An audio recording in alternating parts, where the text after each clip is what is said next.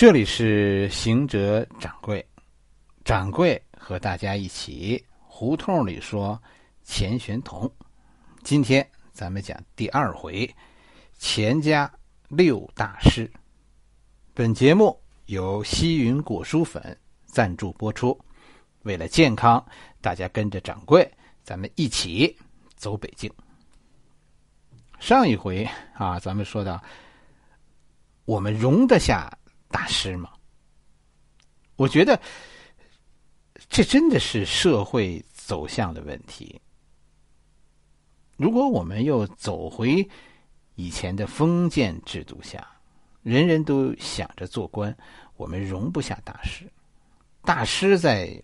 咱们的社会里啊，其实都挣扎在生存的边缘。苏格拉底要是在春秋，掌柜觉得也许就是一卖菜的。讲钱玄同，不说那么多了，念念流水账啊，讲讲钱玄同的人生经历。其实我我我最烦念稿，但没办法，这回给大家念念。大师其实不是单个出现的，对吗？哎，不是说一个偶然的出现一个大师，不是这样。大师的出现，你发现了吗？总是一个群体现象。哎，要出就呼啦啦的出一批，要么就青黄不接。其实不，这不是某个人的问题。大师的出现啊，这是个社会问题，你说对不对？你看，咱们说钱玄同，钱家就是这样，几乎在同一个时期。咱不说别的，就说钱玄同这个家族，江南钱家，在几乎在同一个时期，叫一门六大师，有六个大师是钱家人，他们被称为前三钱和后三钱，是吧？前三前三钱是谁？前三钱是钱玄同、钱穆、钱钟书，后三钱后三钱更厉害，后三钱是钱学森、钱三强、钱伟长。作为学者。这六位真的贡献不小，是吧？前三钱又被称为文史三钱，后三钱被称为理工三钱。他们之间是什么关系？是吧？他们同一个家族的，钱玄同、钱穆、钱学森、钱学森这三个人是是一辈人。钱玄同、钱穆和钱学森是是一辈人，他们都是那个。吴越王钱镠，是吧？他是吴越王钱镠的三十三代子孙，比他们小一代的是钱钟书、钱三强和钱伟长，这三个是第三十四代。钱镠是吧？钱镠 知道吗？钱镠是五代十国吴越国的老大，各地的钱祠，你看钱祠当中最大的那个牌位都是都是钱镠的。在西湖边上，那个庙也是他的。其实，钱三强是钱玄同的儿子，老三。钱三强是钱玄同的儿子，钱伟长和钱钟书都是钱穆的侄子，亲侄子。啊，钱穆不仅仅是钱三强的叔叔，也是钱三强的老师。你看，这科学家也是跟着咱们国学家学出来的。你我没说错吧？是世界观要是正确，其实这自然科学呀，学哪门都成，这都是一种技术。掌柜说的这这六个钱，六个姓钱的，钱三钱是文科的，钱玄同是语言学家，钱穆是历史学家，钱钟书是文学家。钱钟书不会不知道吧？《围城》就是就是钱钟书写的吧？其实更多的呀，这钱。钱钟书啊，更多的是翻译家。钱钟书的英语是自学的，啊，为什么自学？老师教不了，就这么厉害。但是同时，钱钟书那个数学也没人教得了，他就没及过格。后三钱不用说了，是吧？两弹一星。钱学森是中国航天之父，是吧？钱三强是中国原子弹之父，钱伟长是中国物材料物理学之父。这这六个姓钱的大师，不是一个时间上的严格，这一代到下一代不是，谁也没有继承谁的事业，而是在这几十年的时间里，十甚至是几十几年的时间里，突然产生的，突然的。从清朝末年到五四运动，到五四运动以后，逐渐的就成长起来了这么一批学者。我不是瞎说，是吧？你看看钱家以后怎么样了？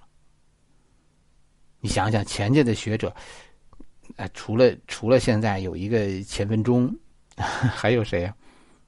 掌柜，我我孤陋寡闻，是吧？我是闭门家中坐，所以谁我也不认识。也许你知道的比掌柜多。都说老子英雄儿好汉，钱家以前一门六学者，怎么到现在暗淡了呢？是吧？现在你看明星到处灿若星星辰，但是大师怎么就寥落了呢？哎，所以才有那钱学森之问。这种寥落，其实我觉得跟政党无关，是吧？我们这边不不出大师，但我们至少不缺少工匠。你看台湾那边更糟糕，是吧？香港，香港最后也容不下一个钱穆啊。我们不是在谈政治，而是超出政治，在说一种文化。中国后来为什么会有十年动乱？为什么那一代领导人那么睿智，会允许有有那样的动乱发生？这个社会当时就在回归。我们现在。到底是在讲国学，还是在整理国故？真的，这是一件让人揪心的事。掌柜中钱穆的毒太深了，可能没救了，是吧？不需要抢救了。你看我们身边那么多人走走独木桥，那么多人学术造假，我觉得这个这个国学不能再提倡了。你再这么提倡下去，真的，我们可能就。就回去洗洗睡了，大师越来越不容于我们传统的文化了。不讲那些，不讲那些虚的。这一回咱们讲讲钱玄同的人生，念念稿。下一回找一本钱学钱玄同的书啊，咱们看看他的学术观点。上一回我觉得其实已经说的很明白了，是吧？钱玄同其实够一个大师的资格的。钱玄同一直啊被和北大一起说，其实跟大家说这是一个误解。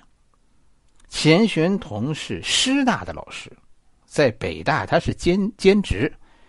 北大呢，清朝的时候就创立的北大，北京大学。北大清朝的时候刚设立的时候，它是俩衙门，啊，一个叫叫士学馆，一个叫师范馆。确实，一开始师范和和这个士学馆、师范馆和士学馆在在一起的。后来很大程度上，他们也非常亲近，他们也是一个系统的。但是在一九零八年开始，这两个就变成两个学校，他们就分开了。在景山这边的是北大，在场店的那个是师大。现在你要看这个地方，就是北京师大附中，场店北口这个。哎，这是以前师范大学，现在还有一个大门，还有一个两层的教学楼，就在路边上，一看就能看见。鲁迅、钱玄同其实都是师范大学系统的老师，在北大教书是兼职的。钱玄同早年啊是公派留学日本的，钱玄同和鲁迅特别熟，他跟鲁迅，哎，我跟你说这鲁迅啊，其实。跟鲁迅跟这钱玄同一比啊，这鲁迅 算是比较笨的，是吧？就是老毕不了业那种。这个书，鲁迅在在日本的书就念个没完。钱玄同在到日本呢，当年就是读师范的，日本早稻田大学的师范师范专业毕业的。在日本呢，钱玄同后来就成为章太炎的弟子。钱玄同跟鲁迅从那个时候就开始走得非常近。最终鲁迅也没有毕业，是吧？有机会大家去鲁鲁迅博物馆，我看我看那个还舔着脸把鲁迅那成绩单登出来呢 不知道出于什么目的，是吧？就那个成绩，那个书念的，谁能让他毕业？你说，真是鲁迅的书念的够巧的。钱玄同的书念的是是非常好的，钱玄同是是正常毕业的，是吧？毕业以后就回回到国内，他是公派的。以后就在教育系统当老师，从一开始钱玄同就是老师，在思想上钱玄同非常激进，也非常恨满洲人那种。其实这样的人不奇怪，在南方很多。你看这各地的钱词，钱词其实就是一种一种象征，很多钱词都是句点反清的，是吧？他他支持革命，其实钱玄同以后支持革命没什么奇怪的，是吧？反对古典文化这一点上来说也没什么奇怪。但是骨子里说，钱玄同从一开始不是个政客，不是个官员，从一开始他他的理想就是教书，是吧？以后学学师范，回国以后呢还是教书，哎，这就是咱们说的立志当当老师的那种。清朝的教育是是出了大问题的，是不是？有有蔡锷那样的人教军校，有钱玄同这样的人教老师，你说教出来的学生得啥样？钱玄同回国的时候，在杭州的教育部当官，那年应该是宣统二年，溥仪还在台上。一九一三年，袁世凯上台，啊，民国的教育系统这不就搬到北京来了吗？这样，鲁迅和钱玄同就又在北京见面了。钱玄同那个时候搬来北京的时候，一九一三年的时候，钱玄同二十六岁，鲁迅那一年三十二、三十三。那时候鲁迅还没教书呢。是吧？鲁迅是当年回国以后和这个蔡元培受到受到当时的教育总长蔡元培的赏识，算是有贵人相助。虽然鲁迅在日本也没毕业，但是回国以后混得蛮好的，是吧？在教育部那个时候，鲁迅做官。钱玄同呢？钱玄同书念的不错，虽然毕业了，但是，哎，只是到了北京的师范大学当当年轻教师。来北京，一九一三年的时候来北京的时候，钱玄同二十六岁，二十九岁，钱玄同就提了教授。啊，也是差不多，就是那一年，蔡元培出任北大校长，聘用陈独秀担任文学院院长。陈独秀当时第一批聘请的教授当中，就有这个年轻教授钱玄同。陈独秀聘请钱玄同担任北大教授。兼职北大教授，钱玄同这个时候真正的身份是师大教授，兼任北大教授。哎，师大这边还是一直都是钱玄同主要的，因为钱玄同一直住着师大宿舍的，啊，不是北大宿舍，他住的是师大宿舍。钱玄同的住址啊，我前几天前天去看了，来晚了，没了。而且呢，而且不是说这两天来晚了，是没有了很多年了。钱玄同是一个公认的怪人，怪在什么地方？他的学术你看离我们很近，什么汉语拼音啊、简化汉字啊、标准国语啊，其实这都是钱玄同干的。哎，今天的大陆、台湾都在使用钱玄同的学术，但是很少有人提到他，是不是？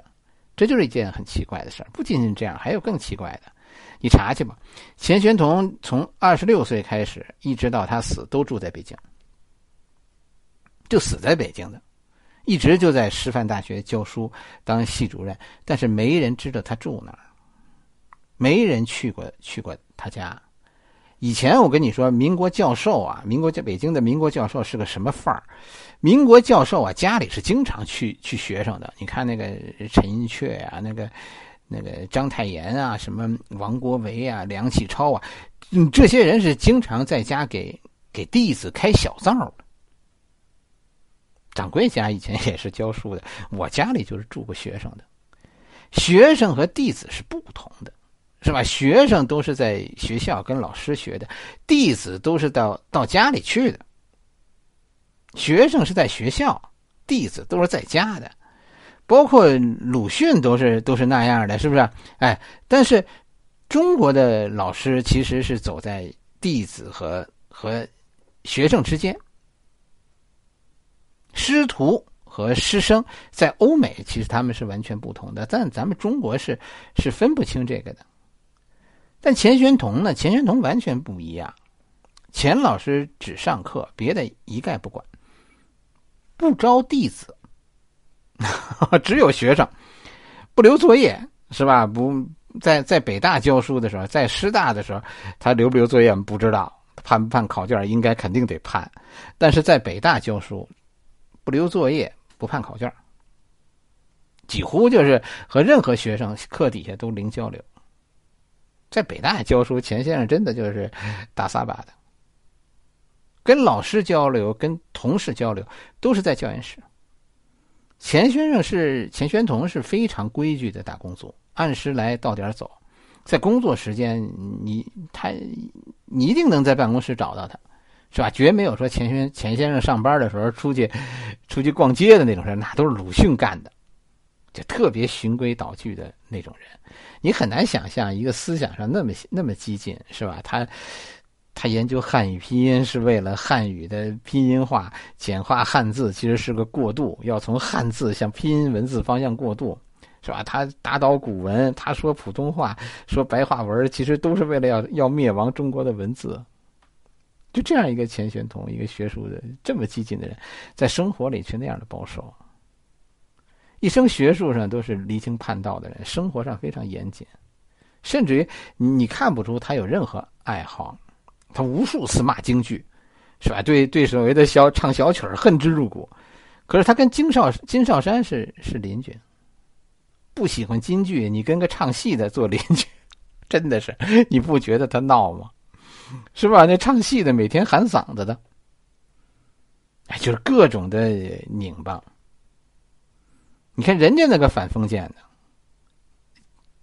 反封建的人，我跟你说，其实不反对封建生活，越是反封建，越是花天酒地，越是封建。可是钱玄同和钱穆都是特别特别拘谨的人。哎，他的学术你可以指责，但是他的为人真的无可挑剔，是吧？除了君子，剩下的全是蒸馏蒸馏水。看他写的文章，那叫嬉笑怒骂，你觉得这个人应该非常有趣啊？确实，有人说钱玄同很很幽默，但是实际上见过他的人都认为这是一个很沉默的人，就讲台上是妙语连珠，但是生活中讲一丝不苟。一遍就一件特别能反映这个人性格的事，就是好好多人，是吧？掌柜都能非常准确的告诉你他在北京住哪儿。但是这二位，钱玄同和钱穆，找到他们的家特别难。钱玄同的家可能就是鲁迅去过，啊，鲁迅和钱玄同特别谈得来。不过也不能让大家失望。是吧？他家在哪儿？我还是，我还是知道的。虽然说不一定对，但是有有几个线索，最后掌柜能够 能够说的差不多。一个就是，当然就是国立北平师范大学的宿舍。当时国立北平师范大学啊，师范大学不在现在小西天小西天这边，这是这是新的校址，是解放以后的，是吧？当年的这个师范大学在厂店就琉璃厂边上，现在的这个师范大学附中。所以学校的宿舍呀，当时在周边有好几个，但是都在这个周边。我们只是要确定到底是哪个，那么就有两个线索：一个是鲁迅提到过，是吧？去厂店路过钱玄同的家，这是一个一个一个这个线索；再有一个就是这个钱玄同啊和一个唱京剧的是是邻居。就根据这几个线索，我们后来。找到他的家，就是钱钱钱先生啊。钱家在北京不是没有房子，钱家在北京有好几处房子，但是这个钱玄同呢，就是住在学校的宿舍里，因为钱先生喜欢安静，不喜欢被人打扰。那个时候学校都是都是很有钱的，那个时候北京的学校都是很有钱的，学校的钱都用来买房子。买房产，所以每一所学校都能给员工提供非常好的住宿条件。但是就是官邸跟那官邸那种性质非常相似的，明儿你不在这个学校教书了，是吧？你你得搬走的。根据各种线索，掌柜后来找到的这个地儿就是后铁厂胡同。后铁厂胡同，以前呢，这个后铁厂胡同马路这边是师范大学宿舍，马路的另一边是金少山的家。唱京剧的金少山，而且这个后铁厂胡同呢，在宣武门内，在在宣武门外，就是那个西单西单搜狗的后边，李大钊家也在就在他边上。向东走就是琉璃厂，向向南走一点就是菜市口，就绍兴会馆不就在菜市口吗？那个时候鲁迅住绍兴会馆，谭嗣同家边上那个，咱们去咱们去过。哎，一个是这个位置，再加上挨着金少山家。所以后来掌柜就就确定，钱先生应该住在后铁厂，这就跟那个唱京戏的 做邻居就对上了。这后铁厂胡同啊，就是这一带啊，还住过另一个名人，这是范振钰的家，说相声的。郭德纲在大栅栏广德楼演出的时候，就住在这儿，住在范振钰家。应该他住的离钱玄同就不远。范振钰是那个时候给郭德纲放哏，郭德纲就住在范振钰家。郭德纲算是范振钰的干儿子。钱玄同一九，咱不说他们，咱们说继续说钱玄同。钱玄同一九一六年成为北大教授，跟着就名声大振。是吧？那个时候，你你挨上蔡元培就官运亨通。一九一六年成为北大教授，一九一七年钱玄同就成为师大国文系的系主任。师大国文系系主任，你居然高喊打倒孔家店！哎呀，在在师范大学，钱玄同干什么？教什么的呢？教经文、古典文学。那个时候，你想中国人的西化程度就达到这种程度啊？实际上，跟大家说，这是一件什么事儿？在师大和在北大，钱玄钱玄同先生啊是判若两人。你你给师范大学的学生讲打倒孔家店的成吗？是吧？你得教经文，教文字学。在在北大，你可以那么喊。实际上，真正喊出打倒孔家店的，是一直到一九一八年。啊，钱玄同加入陈独秀的《新青年》，而且担任编辑，组织约稿。那个时候，钱玄同打倒孔家店的，哎，就倡导白话文，打倒孔家店。就是在钱玄同担任编辑的时候，哎，钱玄同找鲁迅写稿，鲁迅就是那个时候写的《狂人日记》，后来扩展成为《呐喊集》，哎。就是完成《呐喊集》的那个那个阶段。其实当时鲁迅写这些呀，都是冲着钱玄同的面子，因为钱玄同组织约稿的，找到鲁迅，你给写个东西吧。没，当时鲁迅也没想到，你看那个《狂人日记》，其实写的很随意，是吧？完全是个是个什么？是个当个笑话在在写的那样一种心情，就没有没有什么特别深刻的政治政治意味在里面。就没想到，当时鲁迅就没想到这一写，啊，结果写出了名以后没人知道周树人是谁，以后大家都知道《新青年》上有个鲁迅。哎，其实这是当时鲁迅写这个文章的时候是给钱玄同的面子。钱玄同在给，在给这个《新青年》担任编辑，在约稿。一九一九年，那不是五四运动就爆发了吗？以后啊，跟大家说，一九一九年五四运动以后，钱钱玄同一直是作为主流学者的。他他不是那个激进派，他是主流学者。他的几大成绩：简化汉字，这个推广拼音，推广国语。是吧？这个这都是在国家支持下完成的，都是当时国家布置给师范大学的任务，学术任务。其实这些事情在民国就就开始了，只是因为各种原因，后来啊，这都研究出来了，但是这些事儿都没有执行下去。这方面还是咱们新中国干的比较好，雷厉风行，是吧？说干就就能干成了。说说打倒孔夫子就就打倒了，说简化汉字，到我们这一代人就把繁体字都忘光了，啊，指哪打哪。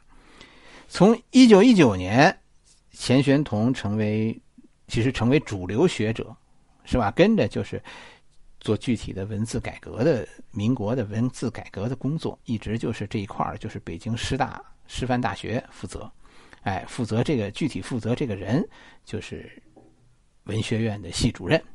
啊，就是钱玄同，这样一直到一九三七年七七事变，北京陷落，北京沦陷。当时呢，师大和北大都都走了，因为他们都是国立的，就是都跟着这个中央走了。作为知名学者呢，钱玄同当时是被列入必须走的人的名单的。那后来为什么没走呢？就是当时钱玄同犯了高血压和心脏病，根本就动不了，所以就就嗯，当时根本就没法动，所以无法离开，就晚走了几天，再走就走不了了，被困住了。所以钱玄同当时是是被困在了北京的，很冤枉，这个 很冤枉。一九三七年被困在北京，一九三九年一月，第二年。钱玄同是脑淤血，在北京的德国医院病逝。哎，德国医院就是东交民巷的那个，五十几岁才。现在的东就是这个德国医院，就是现在的北京医院，北京的高干医院。一九三七年，这算是一九三九年一月，一代大师陨落。我想说的是，你看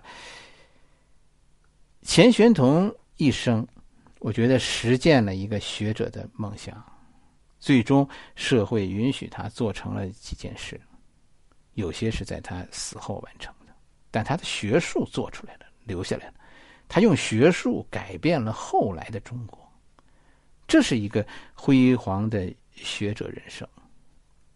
看一个学者，首先看什么？看理想。看他的人生经历，是不是？他的人生是不是在在实践着他的理想？最后才是看他的学术。啊，很多很多学术不一定能实现，成绩其实是是其次的，是吧？你他想不想是一回事儿，让不让是另一回事儿。好了，今天就讲到这里。下一回咱们说说钱玄同那些惊人的学术思想。评论一个大师，你说怎么能不说说他的学术呢？好了，今天就讲到这里。欢迎大家加掌柜的微信公众号“掌柜说历史”汉语拼音的全拼“掌柜说历史”。